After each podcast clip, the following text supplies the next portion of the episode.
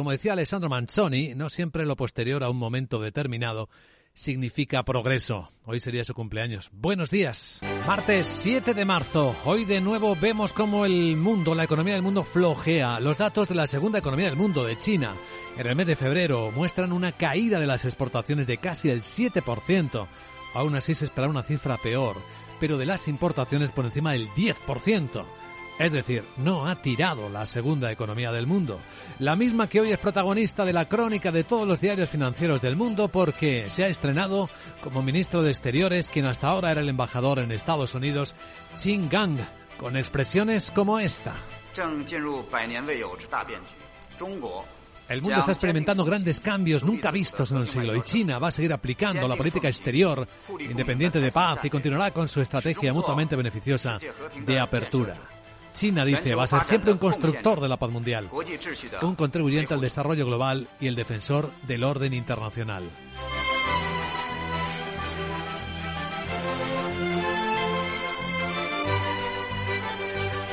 Pero como suelen decir en China todo tiene su reverso y en sus palabras también estaban las advertencias a Estados Unidos, país al que acusa de haber perdido el camino de la racionalidad en las relaciones con China y al que le ha trazado líneas rojas. La primera de ellas, Taiwán, asunto que considera política interna.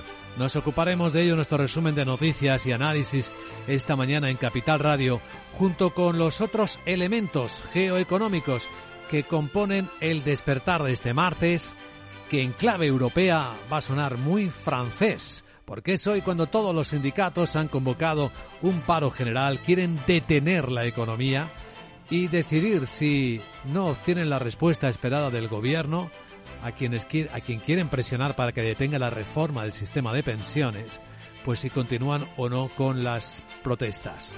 Un desafío en toda regla que va a ser seguido por los países vecinos con los que ya se están cortando conexiones por carretera y por líneas aéreas también.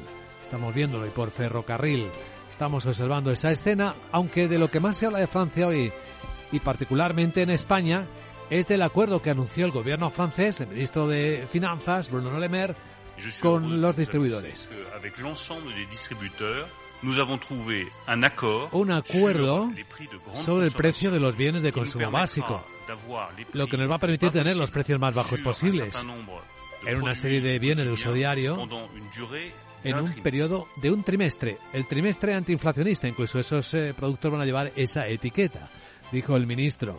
Claro, enseguida en España, la vicepresidenta segunda y ministra de Trabajo, Yolanda Díaz, señalou. Ese acordo coas grandes distribuidoras que hoxe rubrica Francia, levo falando del dende o mes de agosto, eh, non somente insisto é posible, xa demostrei que era legal, pero o máis importante é que é imprescindible para que a xente poda eh, vivir un pouquiño máis feliz. Bueno, habla de legalidad.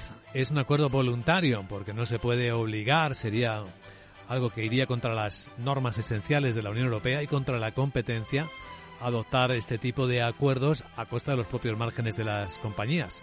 Aunque, como dice el ministro de Agricultura y compañero de Yolanda Díaz en el gobierno, Luis Planas, una iniciativa positiva. Evidentemente un sector maduro como es el sector de la distribución y competitivo como es el español está perfectamente en condiciones de llevar a cabo iniciativas similares. Bueno, pues seguro que este es uno de los temas en la gran tertulia de la economía. Hoy con Isabel Aguilera, Juan Carlos Lozano y Rafael Ramiro a partir de las 8 y 20, 7 y 20 en Canarias junto con los demás, algunos que siguen ya de largo una semana después de que Ferrovial anunciara que lleva su sede internacional a Países Bajos. Su DIRCON se ha visto presionado para explicar en la radio pública Francisco Polo por qué lo hace.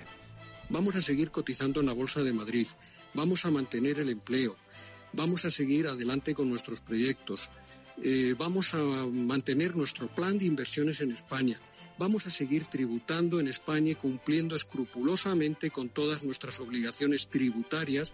Bueno, luego más sobre Ferrovial y los otros protagonistas del mercado en el informe de preapertura que en unos minutos vamos a presentar. ¿Que ¿Cómo están los mercados? Muy planos.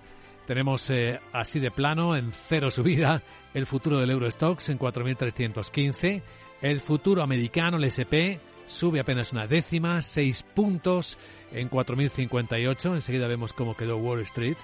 El euro va avanzando pasito a pasito contra el dólar muy poco ahora. En las pantallas de XTV 10684 dólares la moneda europea. El petróleo subiendo, el barril West Texas en 80 dólares 60 centavos y la onza de oro en 1853. Capital, la bolsa y la vida, con Luis Vicente Muñoz. Informe de preapertura de mercados en Capital, la Bolsa y la Vida. Las pantallas de CMC Markets muestran cómo la volatilidad sigue bastante contenida. Estamos mirando el PIX, el índice del miedo del mes de abril, y está por debajo de los 20 puntos y medio. Así que de momento aquí nada parece estar asustando a los mercados. A ver qué dice el señor Powell, que es uno de los focos del día.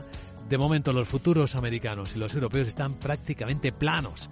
Bueno, completamente el futuro del Eurostox y el SP apenas una décima en 4.058 está ahora. Sandra Torcillas, buenos días. Buenos días. Los inversores se preparan eh, para la comparecencia del presidente de la Reserva Federal, de Jerome Powell, ante el Senado. Va a presentar el informe semestral sobre política monetaria y van a buscar ahí pistas sobre la senda de subida de tipos eh, de la FED para domar la inflación. Nicolás Fernández, director de análisis del Banco Sabadell, no espera grandes novedades de la comparecencia. Yo creo que ya prácticamente todos los días tenemos a comentarios de alguien de la FED o del Banco Central Europeo diciendo que los tipos de interés van a estar altos más tiempo, que la inflación tarda en bajar, etcétera, etcétera. Entonces yo creo que, bueno, que por ahí ya estamos bastante bien informados. El mercado ya sabe cuáles son las cartas que hay que jugar y ya lo que queda es que el mercado se acostumbre o, o descuente en algún momento esa nueva situación, ¿no? Desde la última vez que habló Powell, los eh, datos económicos han sido sólidos, incluido el mercado laboral. Una inflación más alta de lo esperado han aumentado la preocupación de que la Fed suba los tipos más de lo previsto o los mantenga más altos durante más tiempo. Por cierto, que Citigroup eh, espera que el Banco Central Europeo eleve los tipos de interés 50 puntos básicos en marzo, otros 50 en mayo y que lleve las tasas a alrededor del 4% en el mes de julio. Bueno, vamos a hablar de los protagonistas del día entre los que va a estar Indra y el cambio del CEO. Sí, buscan nuevo consejero delegado al cierre del mercado. La compañía informó de que Ignacio Matáis va a dejar su puesto una vez que la empresa haya encontrado un sustituto y después seguirá vinculado como asesor estratégico del Consejo de Administración durante dos años. La salida de Matáis podría responder a las tensiones que mantenía con el presidente Mark Murtra y con el principal accionista, la SEPI, que depende del Ministerio de Hacienda. Bueno, y también tras las nuevas explicaciones de Ferrovial y la salida de su sede internacional a Países Bajos. Laura Blanco, buenos días. Se le ha ido de las manos a Ferrovial en comunicación el traslado a Países Bajos. Eh, declaraciones a Radio Nacional de España de Paco Polo, DIRCOM, bueno, deberíamos decir ex DIRCOM, porque hay cambios en la empresa. Eh, declaraciones en las que insiste el compromiso de la compañía con España eh, no peligran, no peligran mientras la compañía mantenga actividad, porque déjeme que conecte con su anterior pregunta. Eh, la sugerencia o la propuesta que se presenta a la Junta General de Accionistas afecta estrictamente al holding de Ferrovial, afecta a la cabecera, afecta a la matriz, no afecta a la actividad que la empresa ha desarrollado desde el año 1952 en España. Pues es que Paco Polo deja de ser responsable de comunicación de Ferrovial. Dicen que el cambio estaba planificado hace semanas. Incorporación Patricia Leiva viene de Mau San Miguel, pasó por ING, pasó por KPMG.